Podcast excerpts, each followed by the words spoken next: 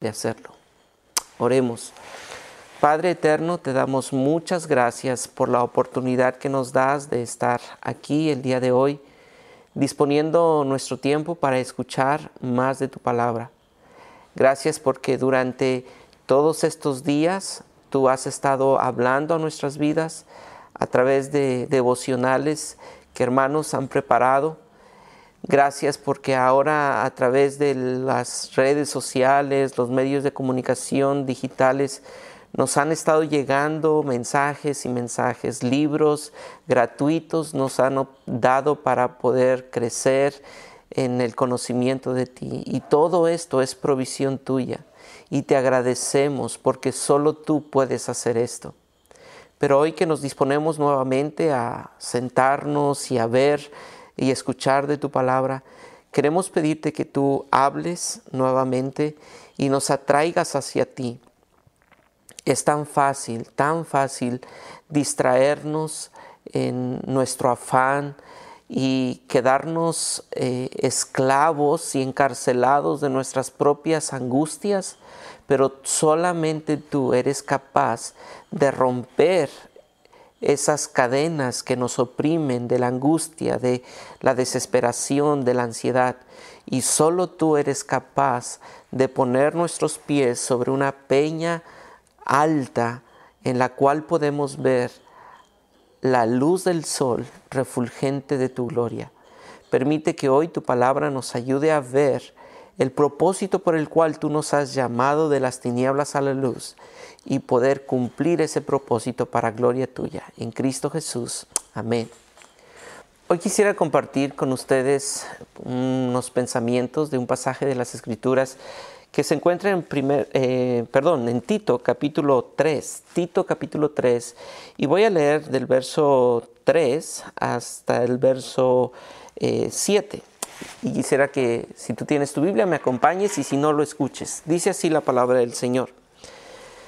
Porque nosotros también éramos en otro tiempo insensatos, rebeldes, extraviados, esclavos de las concupiscencias y deleites diversos, viviendo en malicia y envidia, aborrecibles y aborreciéndonos unos a otros. Pero cuando se manifestó la bondad de Dios, nuestro Salvador, y su amor para con los hombres, nos salvó no por obras de justicia que nosotros hubiésemos hecho, sino por su misericordia, por el lavamiento de la regeneración y por la renovación en el Espíritu Santo, el cual derramó en nosotros abundantemente por Jesucristo nuestro Salvador, para que justificados por su gracia, viniésemos a ser herederos conforme a la esperanza de la vida eterna. Déjame leerte el verso 8. Palabra fiel es esta y en estas cosas quiero que insistas con firmeza para que los que creen en Dios procuren ocuparse en buenas obras. Estas cosas son buenas y útiles a los hombres. El apóstol Pablo escribe esta carta y esta carta eh, se le escribe a un joven llamado Tito. Tito está en una iglesia donde hay mucha falsa doctrina y Pablo envía a Tito para que allí en la iglesia de Creta Tito pueda componer a través de la predicación de la palabra esas falsas doctrinas. Y Pablo les, les, hace ver a esta iglesia cretense que era necesario escuchar el Evangelio muy necesario escuchar el Evangelio para que ellos pudieran actuar como deben de actuar. Ahora, permíteme introducir esto tratando de trasladar eh, a nuestro contexto la situación y, en la situación en la que estamos viendo. La verdad es que hoy en día, eh, con toda esta eh, aglomeración de sentimientos, aglomeración de información eh, por la pandemia, nosotros nos hemos dado cuenta que estando en casa es tan fácil aglomerarnos con nuestros propios deseos y preocupaciones. Estamos continuamente pensando en todo lo que está pasando, pero también Dios en su providencia nos ha permitido tener mucha información, no solamente de noticias, sino también mucha información cristiana. Es increíble que eh, hoy podemos alcanzar con facilidad recursos gratuitos que se nos ponen al alcance de cada uno de nosotros y, se pone a disposición en nuestro teléfono y podemos ver devocionales. Hay pastores que cada día se levantan muy temprano y dan devocionales y ustedes y yo estamos allí atentos a esos devocionales de minutos. Otros pastores que se están levantando, casas editoriales que están levantándose para regalar eh, artículos, libros, para que ustedes y yo leamos. Y todo esto está llenando nuestra información y es nuestra cabeza. Toda esta información está llenando nuestra cabeza de información buena. Pero la pregunta es, ¿para qué es todo esto? Y Pablo le dice a Tito que les recuerde algunas cosas que son importantes recordar. ¿Y cuáles son esas cosas importantes que deben de recordar los hermanos de Creta? Pues el Evangelio el Evangelio, la obra del Evangelio, la salvación. Ahora, es necesario recordar la salvación. ¿Por qué? Porque la salvación es lo que los, los creyentes necesitan tener en su mente para poder actuar como deben de actuar. Mire cómo le dice, versículo 3 del capítulo 3. Pero nosotros también éramos en otro tiempo insensatos, rebeldes, extraviados, esclavos de la concupiscencia y deleites diversos, viviendo en la malicia y envidia, aborrecibles y aborreciéndonos unos a otros. Esto eran ustedes, pero versículo 4, cuando se manifestó la bondad de Dios, nuestro Salvador y su amor para con los hombres, Él nos salvó, no por obras de justicia. Es decir, Ustedes eran esto y ahora son esto. ¿Y sabes por qué? No por ti como creyente y no es porque tú hayas hecho algo o porque tú merecías algo, sino porque Dios te salvó por gracia y por misericordia. Pero lo hizo a través de una obra. La salvación no es por obras, pero fue dada por una obra. ¿Y cuál es la obra que nos salvó. Pues el verso 4 y 5 nos dice que es una obra del Dios Trino. Pero cuando se manifestó la bondad de Dios, nuestro Salvador, Dios Padre, y su amor para con los hombres nos salvó no por obras de justicia que nosotros hubiéramos hecho, sino por su misericordia, versículo 5, por el lavamiento de la regeneración y por la renovación del Espíritu, Dios Padre, versículo 4, Dios Espíritu Santo. Versículo 6, el cual derramó en nosotros abundantemente por Jesucristo, nuestro Salvador, Dios Hijo. Y a propósito, versículo 6 nos muestra nuevamente a Cristo como Salvador y a Dios Padre en el versículo 4 como Salvador. Y eso nos muestra que Jesús es Dios. Así que nosotros encontramos que la salvación fue por una obra de Dios. No fue por una obra que tú hagas o porque yo haga, no, es solamente por gracia, pero tuvo que hacerse una obra. Pero esa obra es una obra de la Trinidad a favor tuyo y a favor mío. Y si tan solo usted y yo pensáramos en eso, pudiéramos aquilatar un poco más la salvación. Y de hecho, por eso eh, el apóstol Pablo le dice en el versículo 8 a Tito, palabra fiel es esta. ¿Y a qué se refiere? ¿Cuál es la palabra fiel? A esta palabra del Evangelio, la obra de redención hecha por el Dios Trino. Y hermanos, esto es una hermosa verdad, que en el consejo del Trino Dios que tú y yo tenemos, desde la eternidad pasada, Él decidió salvarte a ti, no por una obra tuya, sino porque Él decidió obrar a favor tuyo para redimirte de tus pecados. Qué verdad tan gloriosa, qué regalo tan precioso. Es incalculable lo que Dios nos ha dado.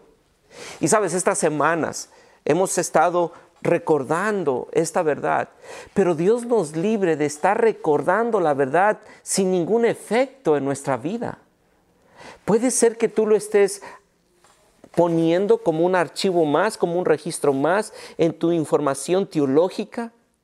Pero si eso no está produciendo nada en ti, hermano, debes de considerar lo siguiente, porque Pablo le dice a Tito, palabra fiel es esta, y mira el verso 8, y en estas cosas quiero que insistas con firmeza. ¿En qué? En que tú eras antes pecador, que antes eras esclavo de tus propios deseos y estabas extraviado en tus propios deleites, viviendo en la malicia, en la envidia y eras aborrecible y aborrecías a otros. Eso eras. Pero cuando Dios sobró a favor tuyo, ahora por gracia eres salvo.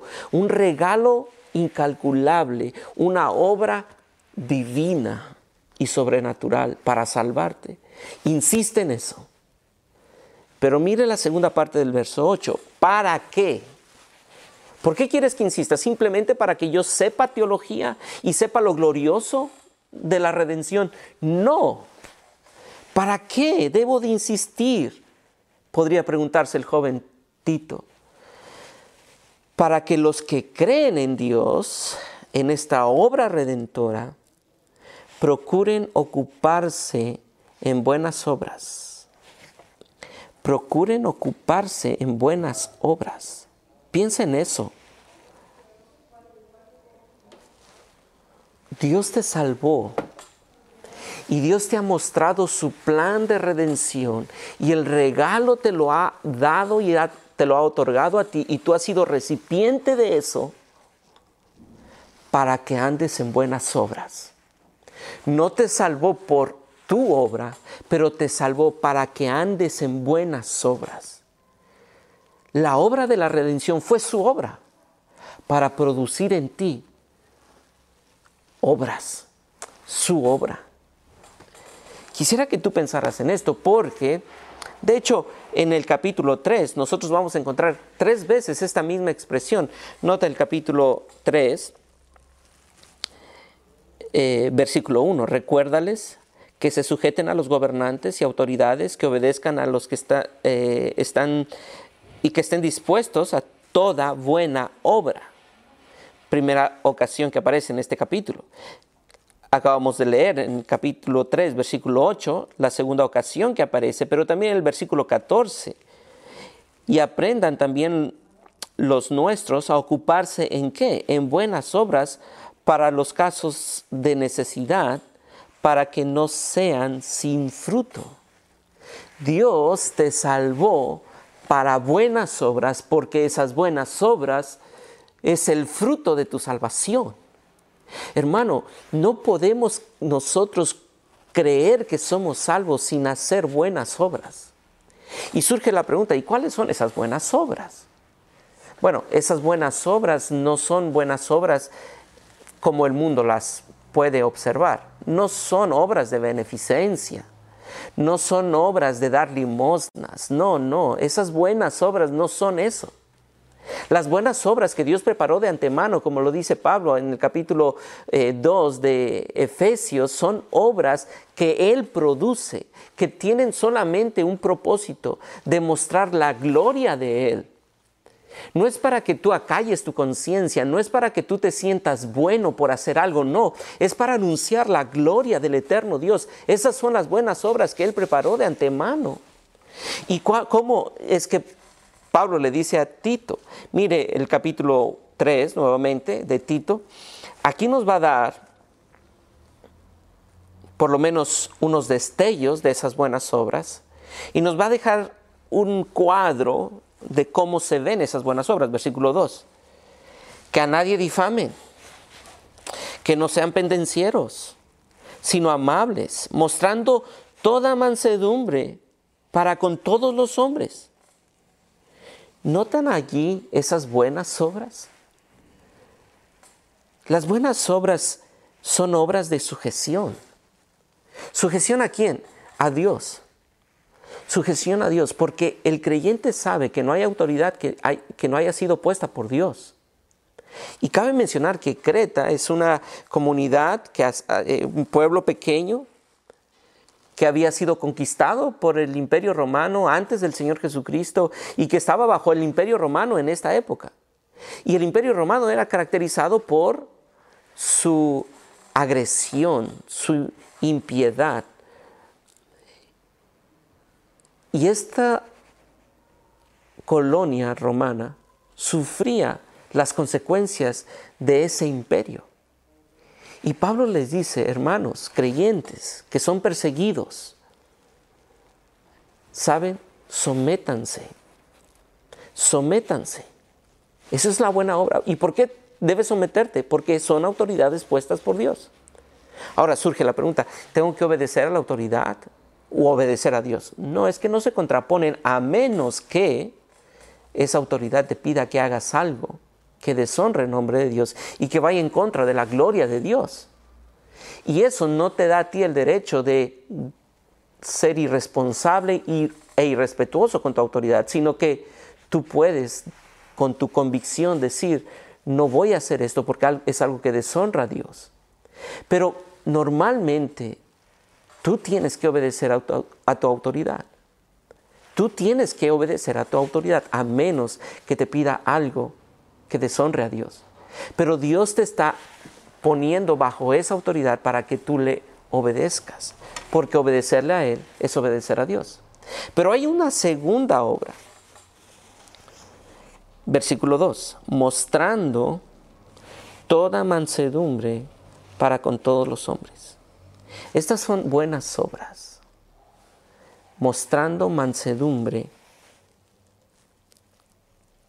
para con todos los hombres. Es interesante que Pablo le dice esto a Tito, entendiendo que el contexto es dificultad en la propia iglesia. Allí había un cúmulo de personas criticando, peleándose. De hecho, miren cómo termina eh, este párrafo del verso 10. Al hombre que cause división después de una y otra amonestación, deséchalo, sabiendo que el tal se ha pervertido y peca y está condenado por su propio juicio. Había en la iglesia personas que estaban causando división. Pero Pablo le dice, las buenas obras que Dios preparó de antemano para que anden en ella es, sean mansos, para con todos los hombres. Pero eso no evita que tú debes de decirle a las personas que causen división que tienen que separarse de la comunidad de creyentes y, eso solamente está evidenciando que no son, pero hazlo con mansedumbre. Y de hecho es lo que nosotros encontramos en Gálatas capítulo 6. Hermanos, si alguno fuere sorprendido en alguna falta, vosotros que sois espirituales, restaurarle con espíritu de mansedumbre. Esas son las buenas obras. ¿Y de dónde proviene esta buena obra de mansedumbre? Pues del carácter de Dios, porque ustedes recordarán que precisamente Gálatas capítulo 5 nos muestra que el fruto del Espíritu es amor, gozo, paz, paciencia, benignidad, bondad, fe, mansedumbre, templanza. Contra tales cosas no hay ley. Las buenas obras de mansedumbre, de piedad, de misericordia, Dios las preparó porque eso refleja el carácter. ¿Te has dado cuenta cuánto Dios te ha dado? No, no, no, te enfoques en lo que no tienes. Piensa en lo que ya Dios te ha dado, que nada te lo puede quitar. Piensa en la redención. Piensa en la justificación. Piensa en la regeneración. Piensa en tu herencia que es incorruptible, incontaminada, reservada en los cielos para ti. Piensa en eso que ya lo tienes. No te lo van a dar, ya lo tienes. Y ahora, por eso que tienes, ¿hay algo que tú puedas dar que sea comparado a lo que ya tienes? Tus fondos se agotarán por el sacrificio que tú puedas hacer por el bien de tu hermano. No, no, porque Dios obró para tu redención y tu salvación, tú debes obrar para su gloria. Oremos. Señor, permite que nosotros podamos recordar que tú ya obraste todo a nuestro favor. Dios Padre, Dios Hijo y Dios Espíritu Santo obraron para nuestra salvación, nuestra santificación, nuestra glorificación. Y seguirán obrando. Ahora pedimos que tú nos ayudes a considerar eso y obrar para tu gloria. Que esto que estamos haciendo como iglesia sirva para tu gloria. Líbranos de llamar la atención hacia nosotros, líbranos de atraer la atención hacia nosotros, no, que no pensemos que esto va a contar a nuestro favor. No, no. No estamos haciéndolo para que los demás sepan cuánto doy. Estamos haciéndolo porque queremos manifestar tu gloria. Porque tú nos has salvado.